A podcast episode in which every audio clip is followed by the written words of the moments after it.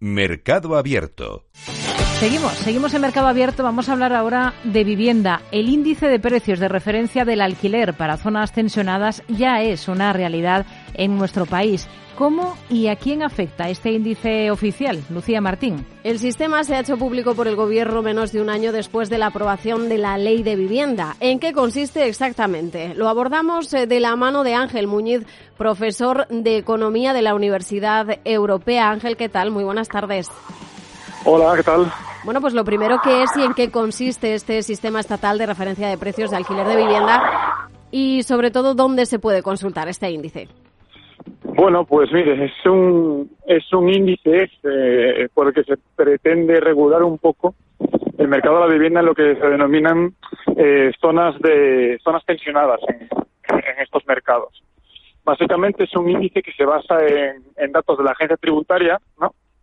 Y que considerando características de las zonas de vivienda, de dónde están localizadas esas viviendas y demás, pues eh, catastro, etcétera, pues eh, se pone un precio que sería pues eso, pues muy índice y pues si se cumplen ciertas características usted no se puede pasar, no podría pasarse de ahí, sí, como vendedor, como sí, como arrendador del edificio. También lo que le preguntábamos, ¿dónde se puede consultar este este índice para quien nos esté oyendo y, quiera echarle ya un vistazo? Pues este índice, si lo quieren consultar, eh, bueno, aparte en cualquier eh, en cualquier medio de comunicación seguro que tienen acceso al índice de la vivienda, pero si no en el ministerio, en el ministerio podrían consultarlo también. Perfecto. ¿Qué factores? Ya nos ha contado un poquito, pero bueno, ¿qué factores tiene en cuenta este índice? ¿Cómo se elabora? Pues mire, eh, bueno, me olvidé decir que también lo pueden consultar en, si mal no recuerdo, si mal no recuerdo, en el Instituto Nacional de Estadística. Pues así, grosso modo, pues teniendo en cuenta factores como localización, superficie, básicamente características de la vivienda, que pues, esas viviendas tendrían que tener una superficie mínima de 30 hasta 150 metros cuadrados. Y además se cogen valores pues referentes a la agencia tributaria, ¿no? de cuál es el perfil del comprador en esas determinadas, en esas determinadas zonas. Ahora mismo, pues, para hacer este índice de 2024 se tomarán información fiscal del año pasado, 2023, y el año que viene, pues supongo que tomarán como referencia el último año fiscal, que será 2023. También para hacernos una idea, ¿qué viviendas afecta? ¿Es para viviendas propiedad de grandes tenedores o también va a afectar a las de particulares que, tengan su casa en alquiler? Aquí en este caso los pequeños propietarios no tendrían que tendrían que preocuparse. La, esta, esta, medida está orientada únicamente a grandes eh, a grandes poseedores de, hasta 10 viviendas, ¿no? 10 eh, viviendas para arriba, aunque, aunque si se tratan, pues, donde la zona está muy tensionada, las comunidades autónomas podrían podrían limitarlo, podrían rebajar ese tope de 10 hasta 5.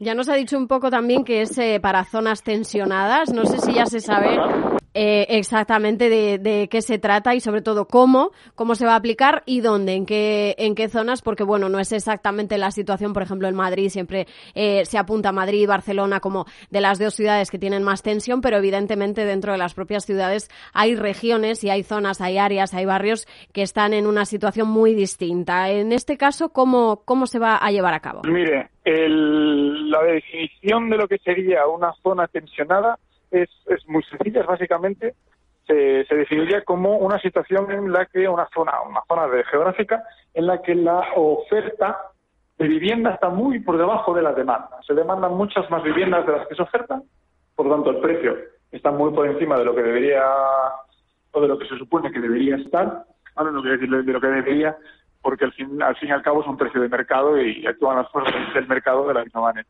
Y entonces sería eso, cuando hay un exceso de demanda, situaciones donde hay un exceso de demanda en cuanto a la oferta, pues son las propias comunidades autónomas que tendrían que identificar esas áreas y solicitar y solicitar que se aplique este índice en esas en esas zonas.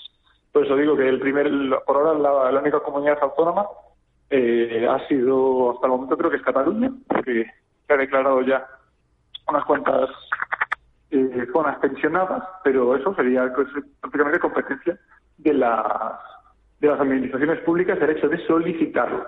Después el, que este sistema se cumpla, pues, pues es materia de es competencia de vivienda.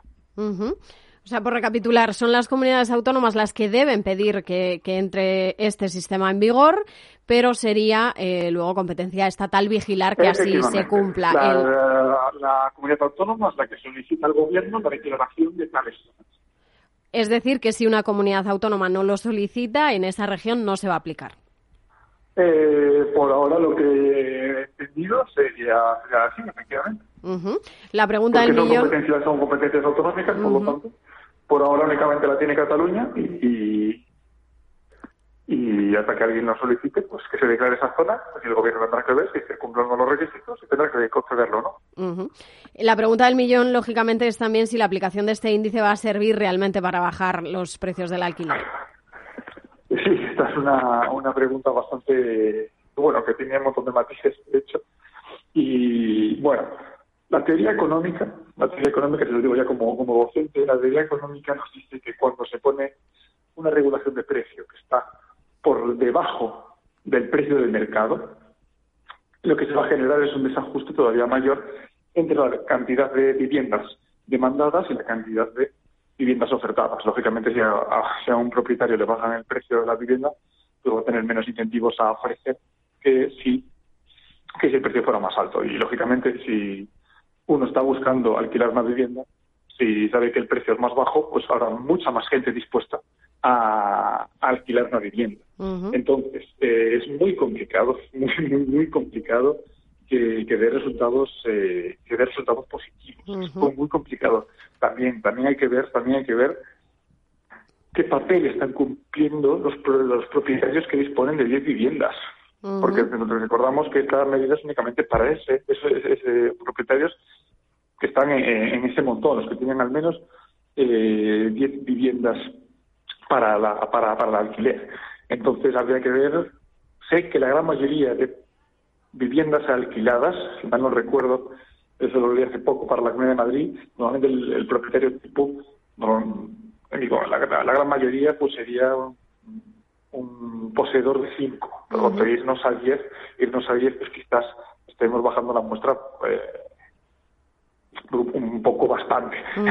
entonces, entonces, en ese caso, pues mm, podríamos ver quizá una pequeña mejoría, pero, pero le digo, es muy complicado. las, únicas, las únicas evidencias por ahora es, eh, han sido Berlín recientemente, quizá algo muy, muy semejante, y ellos sí que consiguieron eh, apaciguar un poco, eh, moderar un poco el precio de la vivienda, pero ya le digo, cuando uno pone un precio máximo que está por debajo de lo que sería el equilibrio del mercado, eso lo que genera es una un desequilibrio todavía mayor, una brecha todavía mayor en la cantidad demandada que en la cantidad ofertada. Las, las soluciones de verdad para este, para este punto, desde el, desde el punto de vista de la teoría económica, serían incentivar a, a que haya más viviendas ofertadas, que donde hay más viviendas ofertadas, pues el precio bajará, o medidas de demanda, que bueno, que son lógicamente mucho peores en este caso, porque sería básicamente hacer que menos gente demande una vivienda. Entonces, las medidas de demanda en este caso, pues podríamos tenerlas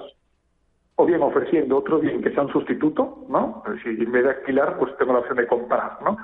Son ahí los dos sustitutos que tengo. Si el de alquiler está muy caro, pues intentemos generar un mercado, un mercado para que, la, que sea del de, la compra de las viviendas que nos sirva un poco para quitar gente, quitar un poco de esa demanda que tenemos tan, tan estimulada del mercado de alquiler y que se vayan a ese sustituto que es el que es la compra, que es la compra de, vivienda. La otra medida es en que la población sea pobre. Entonces, como no tiene, si alguien no tiene dinero, pues no puede, no, no está dispuesto a pagar esos precios. Por tanto, la, demanda caería muchísimo y, y con ella el precio. Pero, pero bueno, yo creo que lo, la clave es actuar por ahora mismo por el lado de la oferta, que es eh, o bien, o bien que al propietario no le salga tan caro, eh, no le salga tan caro el hecho de alquilar. No estoy diciendo que ahora mismo esté, esté, caro ni barato, no, no, no, vayamos a sacar algo de contexto. Pero, por ejemplo, si a un arrendador se le incentiva fiscalmente pues va a tener muchos más incentivos a, y va a estar mucho más dispuesto a alquilar sus viviendas.